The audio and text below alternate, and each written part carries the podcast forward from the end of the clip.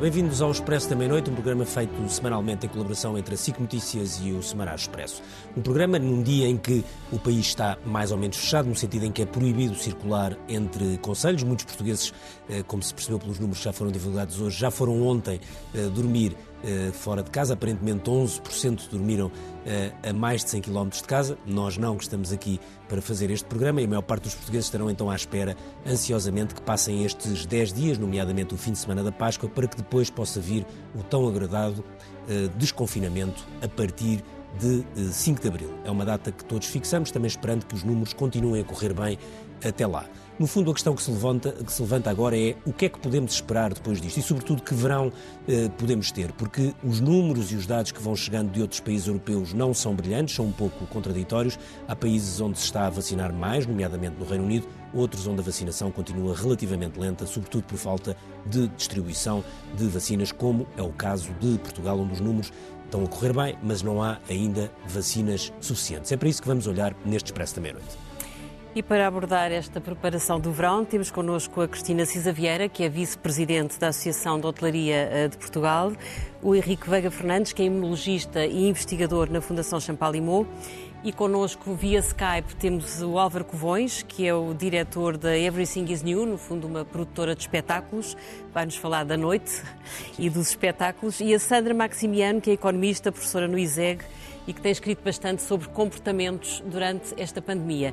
Mas vamos começar eh, por Londres, onde temos connosco o Emanuel Nunes, que é o, o o jornalista da SIC que acompanha a partir do Reino Unido eh, toda a situação que se está a passar relacionada com esta pandemia. Emanuel, eh, o Reino Unido vai muito à nossa frente na vacinação, muito à frente da União Europeia e, portanto, presumo que também já deram um passo em frente na preparação das férias e do verão. Sendo o Reino Unido o grande mercado que exporta turistas para Portugal, que sinais é que é possível constatar nesta altura se esse movimento já está em marcha e se já se fala muito do sul da Europa e do Algarve? Bom, neste momento ainda há algumas dúvidas em relação a como é que vai ser possível viajar uh, para o estrangeiro em férias. Tudo indica que decisões só a partir do dia 5 de abril, foi essa a informação que foi confirmada pelo Primeiro-Ministro uh, Boris Johnson, um, ehm, que disse que uh, é nessa data que vai ser divulgado ou publicado um relatório de uma task force liderada pelo Ministério dos Transportes e, com base nesse relatório, é que então vai ser, vão ser definidas as regras eh, de viagem. Esse relatório vai ter em conta eh, várias condições, desde logo ehm, a evolução da pandemia no Reino Unido e no estrangeiro, a evolução do plano de vacinação no Reino Unido e também a localização e a prevalência das chamadas variantes mais preocupantes. Com base então nessas conclusões, o governo britânico vai decidir eh, para que países vai ser possível viajar e, acima de tudo, isso é bastante importante, quais serão as condições de regresso aqui ao Reino Unido. Se vai haver quarentena, que tipo de quarentena, quanto tempo, a questão dos testes, tudo isso será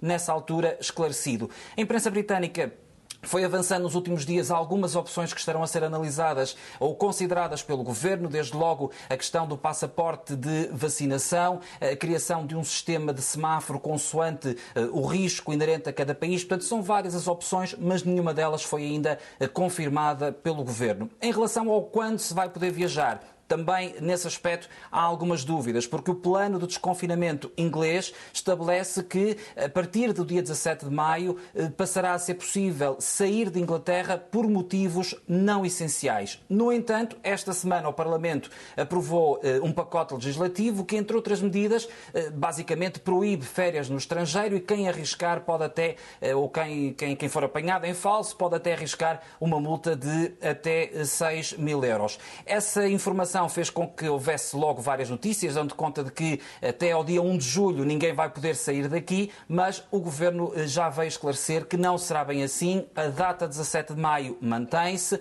O que vai acontecer é, estamos dependentes desse relatório, mas se esse relatório eh, permitir, nesse caso, essa medida sairá do pacote legislativo, por forma a que as pessoas possam ir de férias sem estar a cometer eh, um ato eh, ilegal. Mas, como dizia, há ainda de facto muitas dúvidas, não só em relação ao como se vai poder ir de férias, mas também ao para onde se vai poder ir de férias e também em relação ao quando. Dúvidas que só serão esclarecidas então a 5 de abril. Emanuel, enquanto essas dúvidas não são esclarecidas e não se vê quem é que, se os turistas britânicos podem ou não podem vir a Portugal. O Reino Unido é de longe o país da Europa com mais gente vacinada, já são, se não me engano, 32 milhões de doses ministradas, embora o Reino Unido optou por Uh, insistir muito na primeira dose e deixar o número de, pessoas com duas doses é apenas cerca de 2 a 3 milhões de, de, de, britânicos. Mas a minha questão é até que ponto é que a vossa vida aí já mudou? Ou seja, aquela ideia de regresso à normalidade, como é que tu descreves? Ou seja, tu já regressaste à normalidade ou ainda estás num, num ou ainda sentes muito as restrições da pandemia? Bom, nós ainda estamos na primeira fase do, do desconfinamento. Um, o plano de desconfinamento inglês é composto por quatro fases, sendo que eh, entre cada fase é preciso aguardar cerca de cinco semanas e a passagem de uma fase à outra está sempre dependente do cumprimento de quatro condições, nomeadamente o plano de vacinação, a evolução da pandemia eh, e outras condições. Neste momento, nós estamos então eh, na, na chamada primeira parte da primeira fase, ou seja, no dia 8 de março começou o desconfinamento, com a reabertura das escolas, e já na próxima segunda-feira no dia 29 de março, passamos então para a segunda parte da primeira fase. E o que é que acontece? Regressa à chamada regra de seis, ficou assim conhecida, ou seja, eh, os, os, os agregados no exterior, em locais abertos, eh, estão eh, limitados a seis pessoas e desaparece a ordem para ficar em casa. Só a partir de segunda-feira é que, de facto, as pessoas podem sair de casa por motivos não essenciais, mas ainda assim não é possível, por exemplo, ir passar o fim de semana ao norte do país.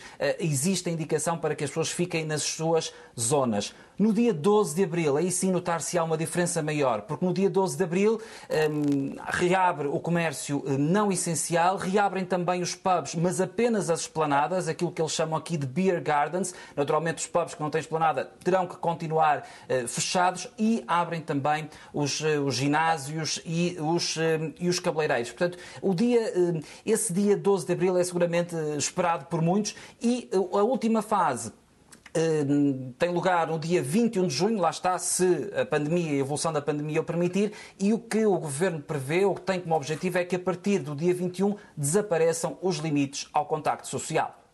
Ok, obrigado, Emanuel. Boa sorte para a primeira ida ao Beer Garden. Nós, se tudo correr bem, ainda vamos uns dias antes, dia 5, já podemos estar a beber cervejas numa esplanada. Esperemos.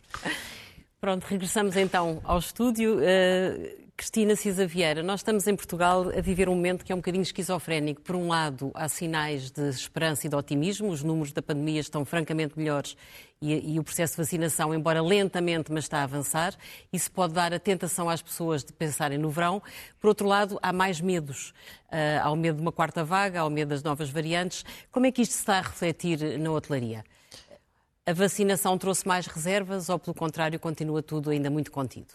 Ora bem, boa noite, muito obrigada pelo convite. Uh, bom, eu diria que uh, não é inesperado e não é a primeira vez que o estamos a viver. Já o ano passado também tivemos assim fases de uh, energia até trazida pelo Reino Unido, quando de repente durante um tempo estivemos no corredor aéreo, depois saímos do corredor aéreo, portanto vivemos de facto momentos entre esquizofrenia e ciclotímicos, não é? Em cima e em baixo.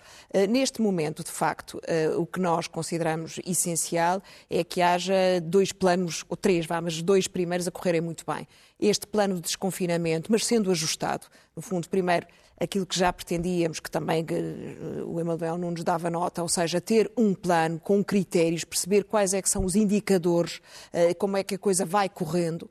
Eh, depois, um plano de vacinação que corra rapidamente, que nos permita de facto imunizar o maior número de pessoas possível e depois, enfim, numa outra fase, mas quase já, um plano de promoção porque o que se vai passar de hora avante é uma concorrência feroz na Europa. A Europa, primeiro destino uh, internacional de, de, de turismo, uh, e de facto estamos todos, uh, enfim. Exangue já as, Mas as já há planos todas. para fazer a promoção do, do turismo para este verão? Bom, a Sociedade de Estado dava nota para este verão, é, assim, é o plano de retoma, digamos uhum. assim. Para este verão parece um pouco prematuro, porque nós já sabemos, todos os estudos indicam que as viagens se vão fazer uh, ou localmente, ou nacionalmente, ou no máximo intra-regiões. Não vai haver viagens de longo curso, não vai haver viagens transcontinentais e nós temos um problema suplementar enfim, virtude para, para certos efeitos, é que realmente, enquanto 60% do turismo internacional se faz por via aérea, em Portugal é 95%. E, portanto, enquanto tivermos os aviões em terra uh, e, de facto, não houver a abertura do espaço aéreo, teremos muita dificuldade em puxar turismo internacional. Portanto, portanto este verão... que a aposta prioritária continua a ser o ir, para, o ir para fora cá dentro e, portanto, as pessoas Totalmente. ficarem muito... Este é um verão que nós já sabemos que se vai passar mais uma vez com o turismo interno com sorte, um turismo interno alargado, não é? A Espanha e eventualmente a França. Uh, um turismo que vai ficar outra vez, e neste momento, uh, quer dizer, com sorte, e ainda esperando, obviamente, que o primeiro mercado emissor uh, que é o receitas, que é o mercado britânico, 40% do turismo no Algarve é britânico uhum. e na Madeira também, possa de facto vir, é a grande esperança para a Madeira e o Algarve, mas uh, com estas reservas. Uh, não sabemos muito bem, sabemos, por exemplo, que as companhias de baixo custo, portanto, EasyJet, uh, Ryanair e, e, e Jet2, sabem que tem havido uma busca imensa e as reservas imediatamente, uhum. desde que o Boris Johnson, em fevereiro, anunciou que a partir de 17 de maio ia haver viagens internacionais, incrementaram brutalmente e a busca por Portugal imenso. Mas, enfim, eh, por exemplo, na hotelaria isso não é ainda sensível, claro. Eh, muito baixa taxa de reservas e são meras intenções. Neste momento o perfil é todas as reservas são canceláveis, tudo é mutável, tudo, uhum. portanto, reservas só no papel e muito baixo, um em cada quatro hotéis. Henrique Vega Fernandes, eh, nós entramos no, em janeiro, por um lado, com aquela coisa dos números, dramática, dos números estarem a crescer brutalmente em Portugal, de repente éramos o pior sítio do, do, mundo, felizmente as coisas melhoraram muito entretanto, mas ao mesmo tempo muito com a esperança da vacina e a esperança de que a vacina iria chegar, e já estava a ser administrada em alguns países, tinha começado também em Portugal naquela altura, e que isso então nos ia voltar, nós íamos voltar à normalidade. E agora o que vemos é, sim, há coisas que estão a voltar, uh, mas olhamos para um país como o Reino Unido, em que já está bastante adiantado na, na vacinação, e o chamado regresso à normalidade não é bem aquilo que se calhar nós estávamos à espera quando em janeiro achávamos que já estávamos mesmo num ano diferente.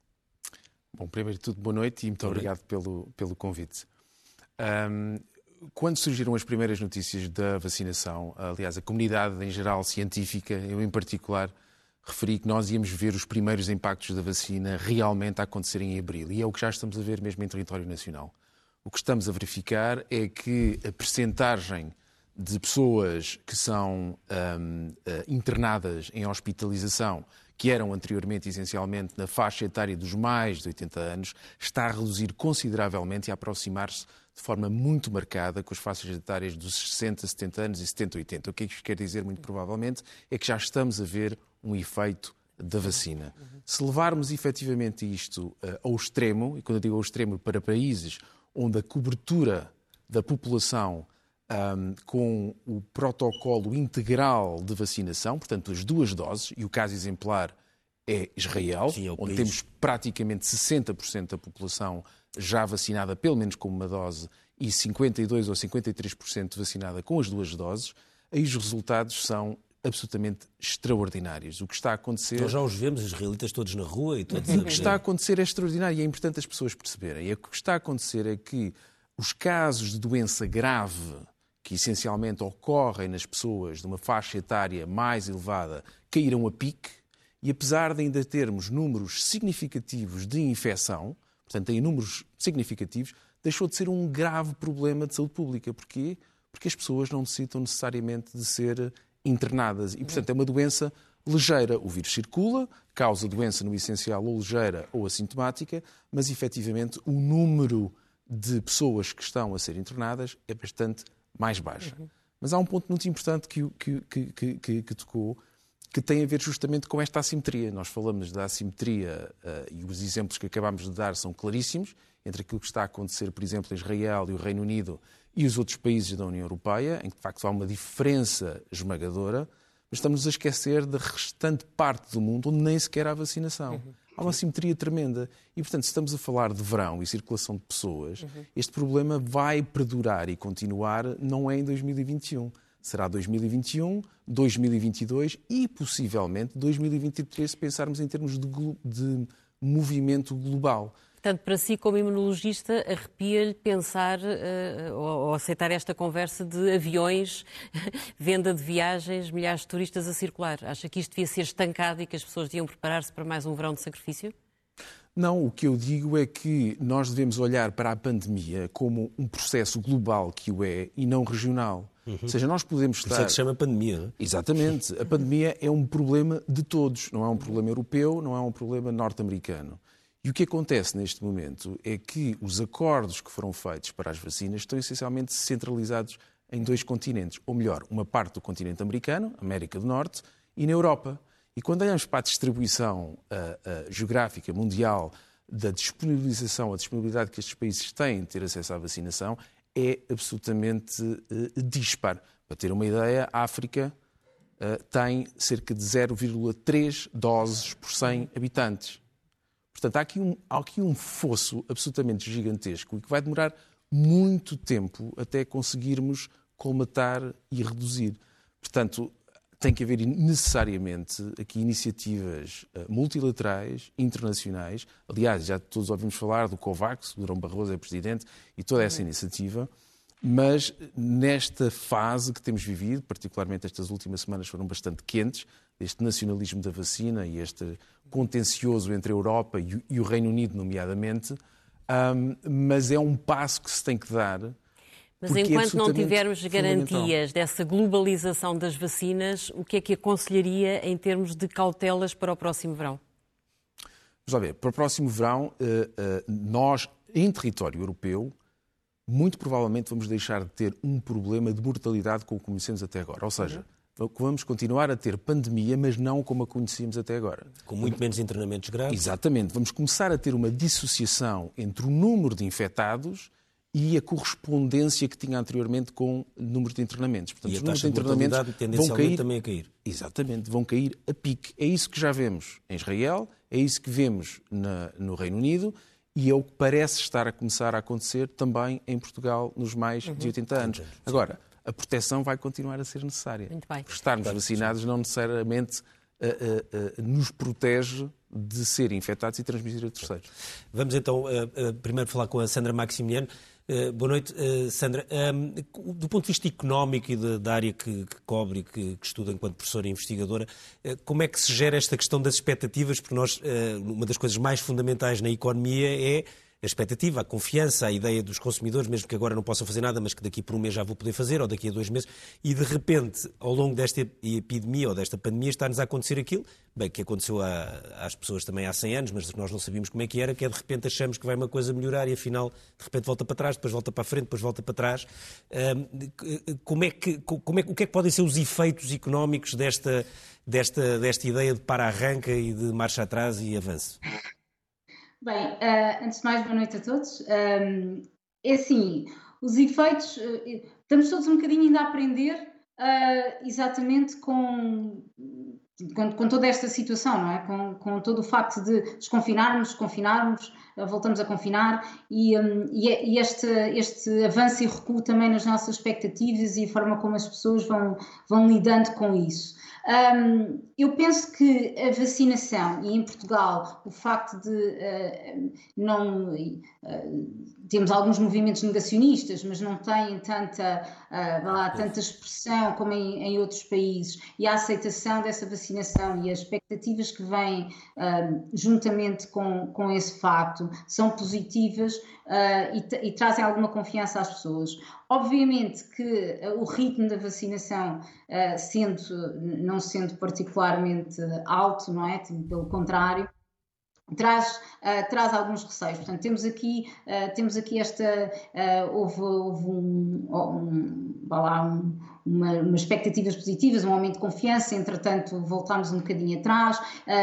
e depois também o que não podemos esquecer é que são estas mensagens que têm sido, um têm sido muitas mensagens deixadas pelo, pelo, pelo governo, não é? Uh, com alguns avanços e com alguns recuos, desde o Natal até agora. Um, e, e, penso que traz, uh, traz alguma desconfiança uh, que se poderia, poderia ser muito mais controlada uh, na, e, e umas expectativas negativas nas pessoas. Portanto, eu não, eu, na minha opinião, eu acho que estamos, estamos todos muito mais cautelosos em relação ao verão. Há aqui dois efeitos. Por um lado, temos a experiência do verão passado, que correu muito bem.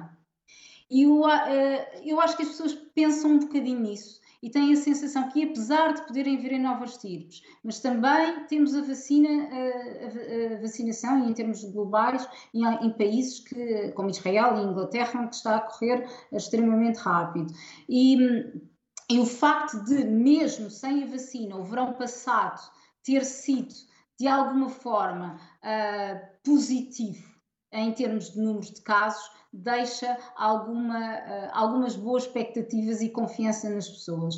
Por outro lado, um, também uh, eu acho que começámos a esperar mais do que podemos podemos agora uh, uh, ter, não é? Em termos de, por exemplo, e penso muito é no setor dos espetáculos, no setor, uh, na questão de, no setor cultural em geral e da possibilidade de haver ou não espetáculos de verão e eventos de verão em que, que havia alguma expectativa, não é? E havia várias pessoas com, lá, com alguns bilhetes comprados é para, para determinados eventos e que vêm, que possivelmente não vão ser realizados.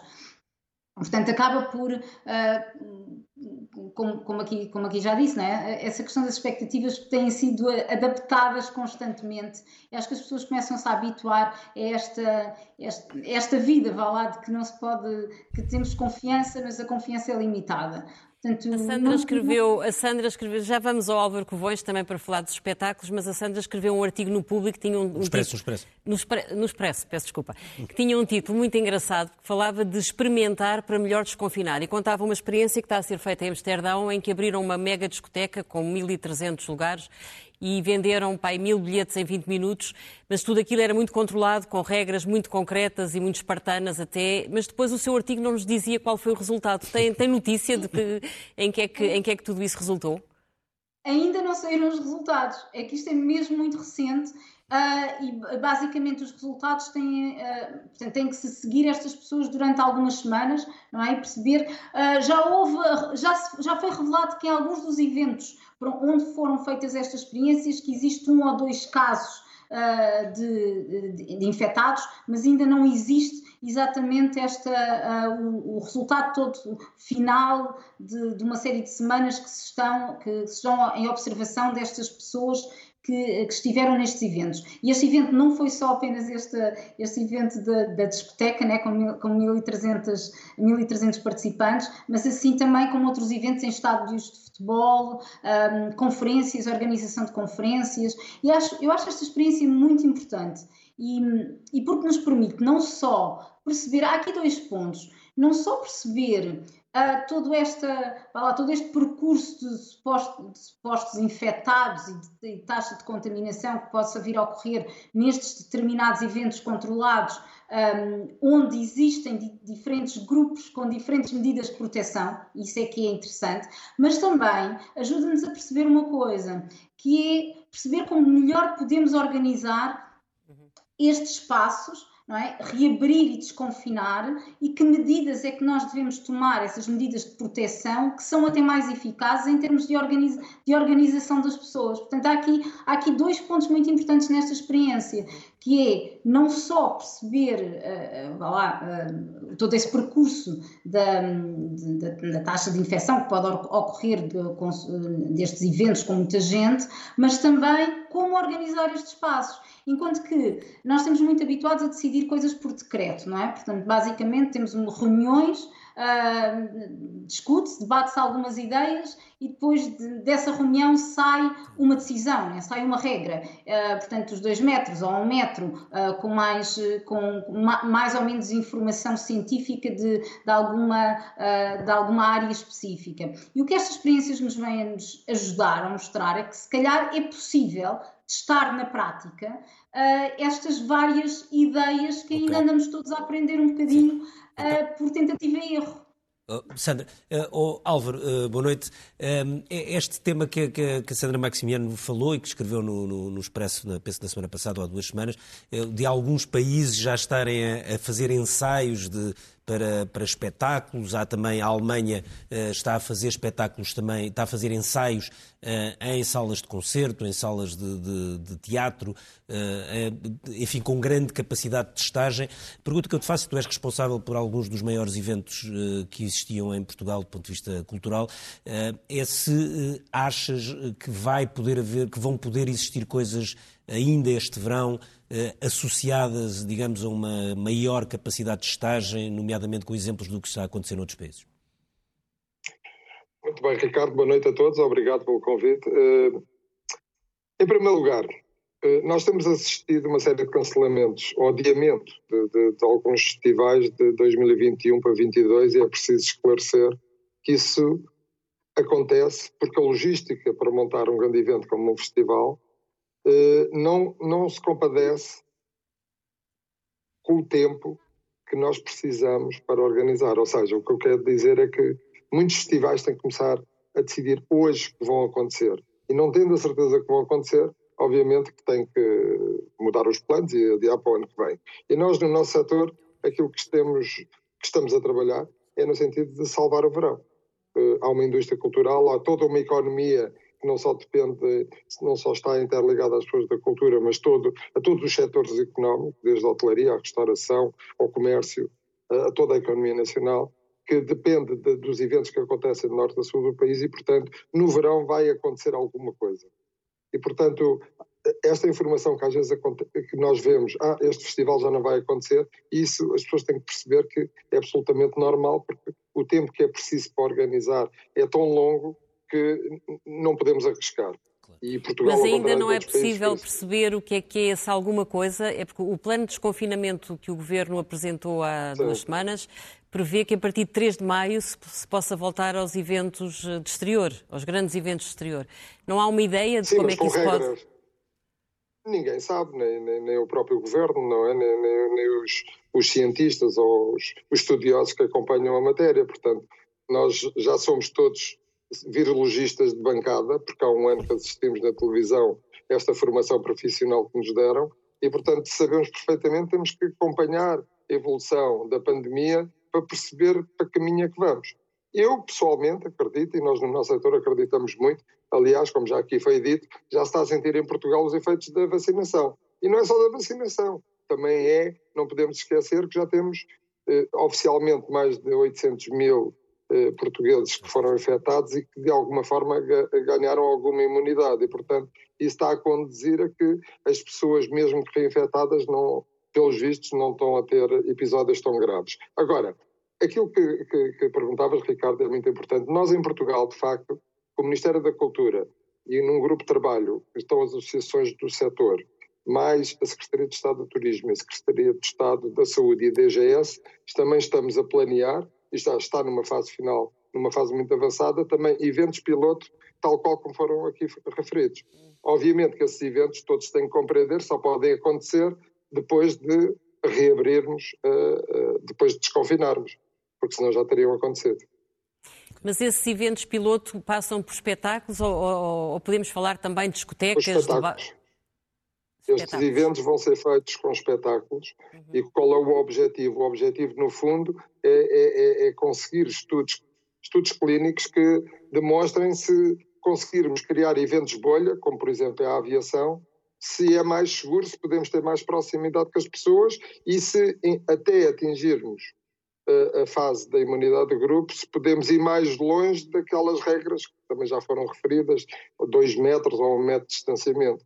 Portanto, a única forma que nós temos é conseguir eh, garantir que se os eventos, as pessoas forem testadas antes de entrarem no evento, se forem testadas negativas e se estiverem todas juntas, se se comprovar de facto isto não cria nenhum surto, então poderemos ter um verão muito, muito, um verão completamente diferente. E isso não será só para espetáculos. Por acaso está a começar na cultura, mas a cultura muitas vezes é, o, é, é, é uma indústria que muitas vezes vai à frente das outras.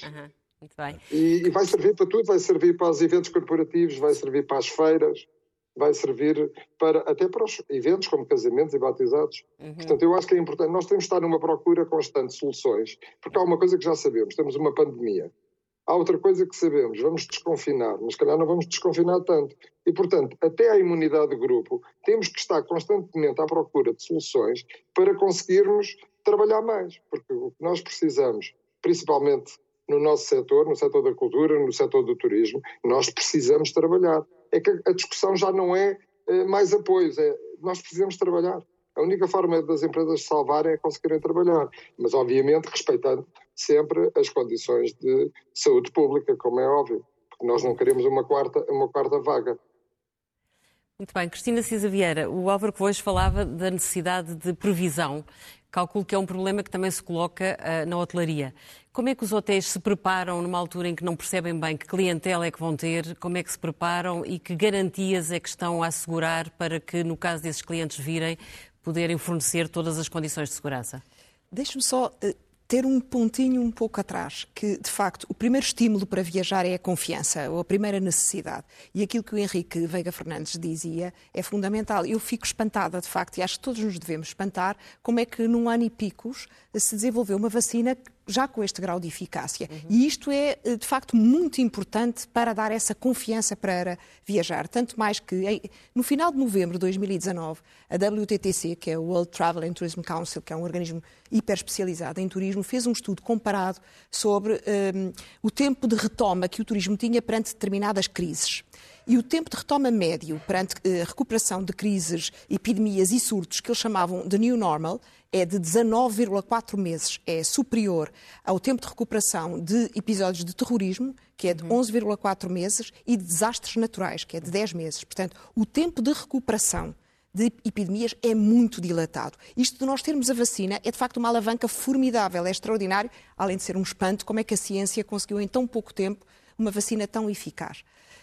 Vindo à sua pergunta, e realmente o Álvaro apontou bem, eh, esta situação de que nós não ligamos e desligamos na torneira. De facto, uhum. os, uh, os, hotéis neste momento estão maioritariamente, janeiro e fevereiro, uh, fevereiro 80% da hotelaria no Algarve fechada, no, no, no, no Porto, em Lisboa. E atenção, nós no ano passado tivemos, em 2019, 16,4 milhões de turistas internacionais, 8 milhões dos quais foram em duas áreas urbanas, áreas metropolitanas, Lisboa e Porto. Mas isso em 2019. Milhões, em 2019. Uhum. 8 milhões. 3 milhões e 2,2 no Algarve. Portanto, a nossa uh, focalização no mercado internacional e Lisboa e Porto é brutal. Por causa dos eventos, por causa das feiras, por causa da cultura. Uhum. Portanto, uh, e vai ser o mais difícil de arrancar. As pessoas neste momento o que procuram é de facto sol e mar uh, e o interior.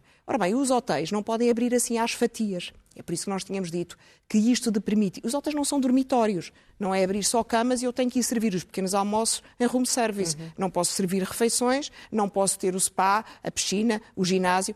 Isto não funciona. Nós não temos é tido procura, porque senão os hotéis não abriam só para oferecer camas. Ninguém vai para um hotel, para, ter, para dormir no hotel. Portanto, este tempo de preparação de que falava, de facto, por exemplo, para nós era muito importante, a partir de maio, até para teste das próprias equipas e dos equipamentos e das infraestruturas, já haver turismo interno, já haver esta mobilidade intraconselhos uhum. para permitir algum teste. E, de facto, isto, aos poucos, nós já tínhamos a expectativa de que, a partir de abril, maio, 70% da hotelaria poderia vir a abrir, aos poucos, até ao fim do ano.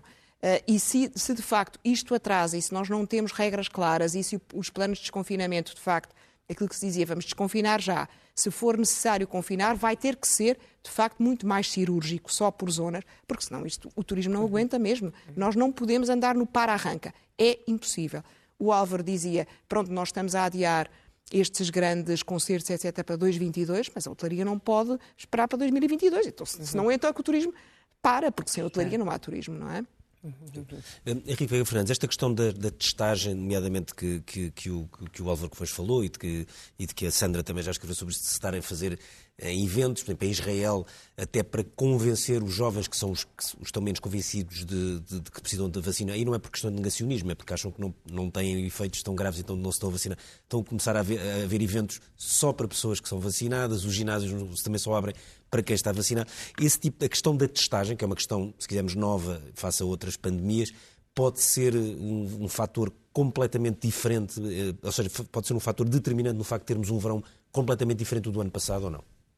Não, absolutamente. Eu acho que há aqui uh, três vértices absolutamente fundamentais para este desconfinamento. O primeiro, que foi o que tivemos a falar até agora no essencial, foi a vacinação. Uhum. E claramente os efeitos são tangíveis, são dramáticos e é a vacinação que nos vai uh, salvar desta pandemia.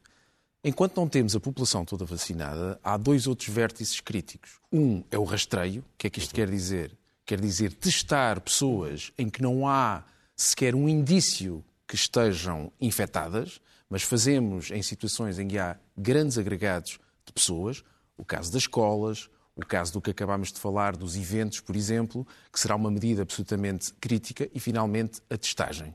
E, portanto, isso vão ser aspectos absolutamente críticos.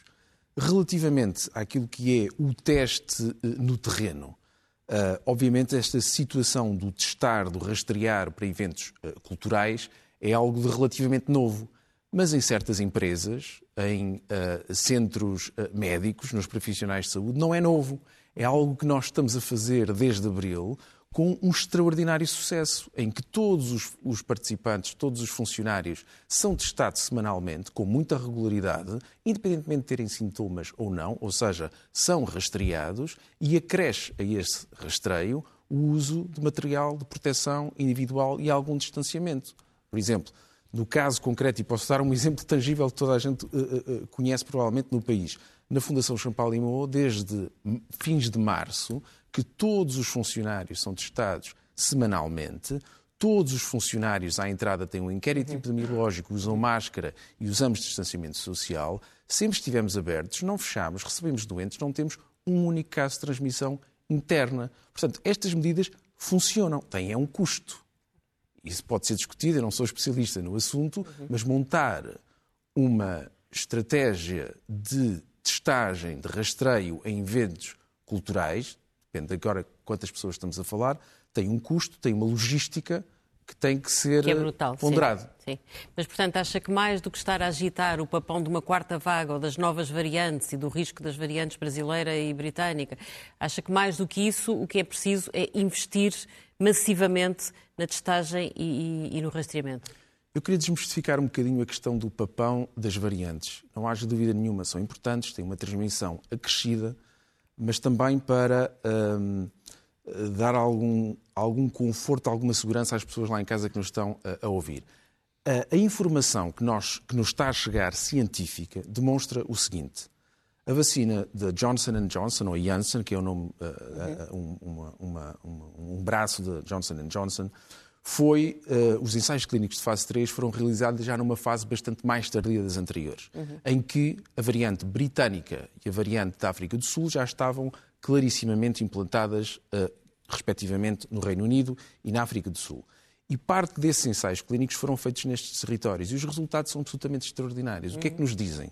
Dizem-nos que o índice de proteção para a doença grave, conferido pela vacina, é igual ah. nas estirpes originais, na estirpe britânica uhum. e na estirpe da África do Sul.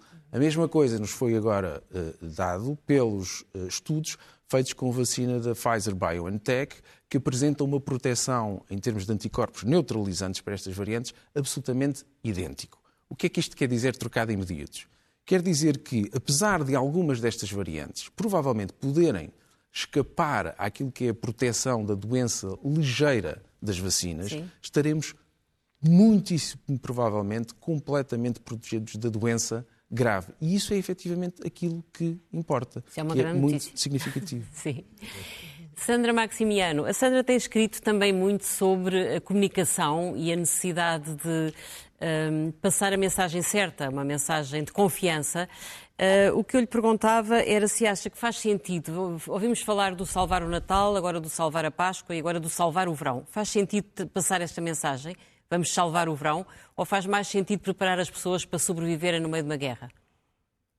Uh, não, eu, eu, eu, acho que faz, uh, faz sentido, se calhar, ser um bocadinho mais consistente nas mensagens e dar ou pelo menos dar a sensação às pessoas de que uh, se está a trabalhar ou se está, uh, como, agora, como agora foi falado, não é? nestes, investir nestes projetos pilotos, a investir num desconfinamento, num planeamento acertado para um melhor desconfinamento, de, que, uh, de que se está a trabalhar para isso bem, não é? E com, com algumas, com algumas mais certezas científicas e passar uma, uma uma informação, uma informação de confiança, não é? Portanto, eu acho é, é um bocadinho alarmista dizermos, uh, mesmo, mesmo usar a palavra salvar, não é? Uh, remete-nos logo para o ponto contrário, não é? Portanto, se não, se não conseguirmos salvar, vamos entrar, entrar numa catástrofe total. Portanto, uh, isto cria muita ansiedade. Eu acho que a comunicação, como tem sido feita,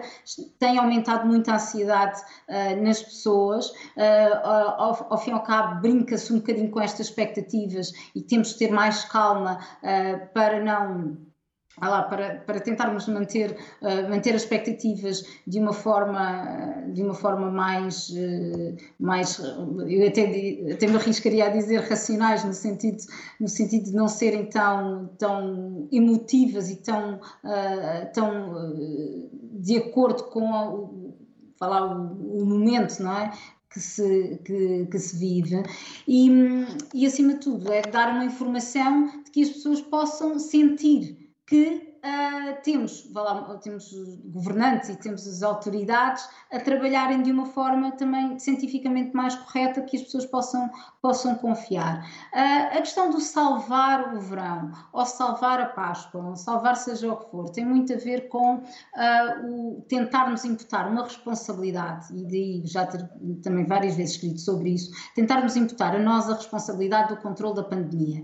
E é preciso uh, ter um bocadinho cuidado uh, com, essa, com essa mensagem, porque é verdade que temos todos ter esses comportamentos de, de proteção e de cuidado e de, um, lá, e de pensar no outro, e, estamos a falar uh, de, não só do nosso, nossa própria saúde, mas como a, a saúde alheia, portanto temos aqui um campo das externalidades e controlar essas externalidades, mas também temos que sentir que temos por detrás de nós, é? a autoridade e os nossos uh, eh, um, eh, e, e que, o, que, os nossos governantes tenham essa capacidade também de, um, eh, de controlar lá, de alguma forma, não é, não é muito fácil nesse sentido, mas que nos dá essa confiança uh, que conseguem lá, uh, tomar as melhores medidas quando elas são necessárias.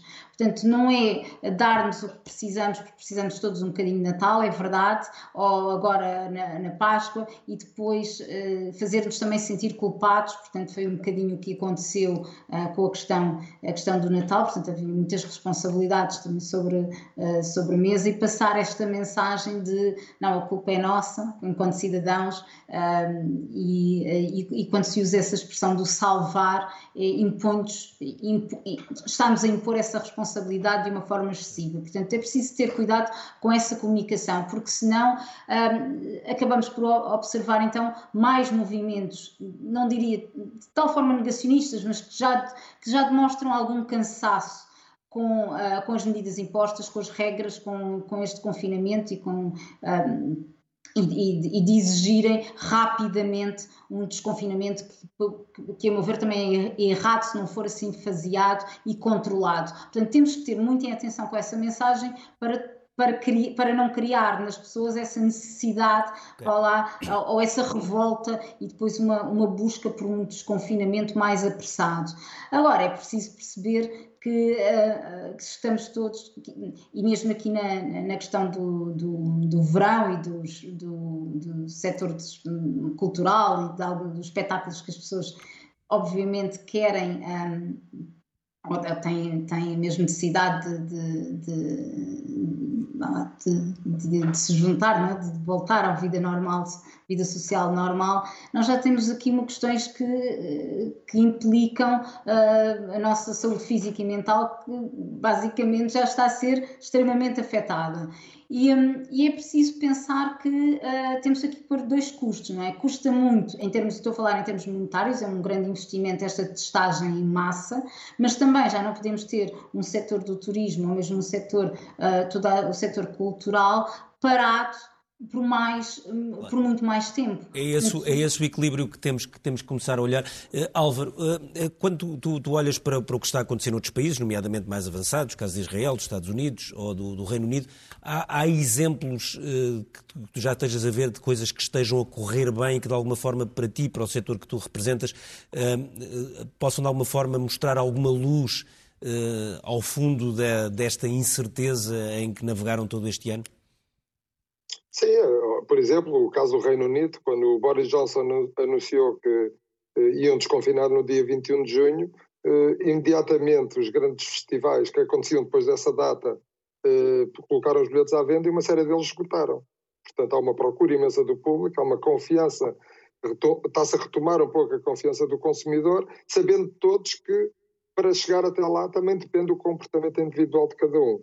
Eu, eu, eu gostava de só, só, corrigir uma coisa que a Cristina há pouco falou. Nós estamos a adiar alguns eventos, mas obviamente que nós, tal como a hotelaria, também temos que trabalhar e obviamente estamos a trabalhar com, com o verão de uma forma muito com, com, com, muito mais força daquilo que é normal, porque a quebra de, de, a quebra que nós tivemos em 2020 foi superior a 80% e portanto não há nenhum setor que, que aguente uma quebra tão grande e portanto para nós que já demonstramos que a cultura é segura, que os espetáculos com as regras que aconteceram depois do primeiro confinamento, em que não houve nenhum surto, demonstramos que era possível trabalhar e, portanto, acreditamos que podemos ir mais longe. Obviamente que temos que começar a falar de outras coisas. Por exemplo, ainda não se fala em Portugal, porque o que é que vamos fazer com os vacinados?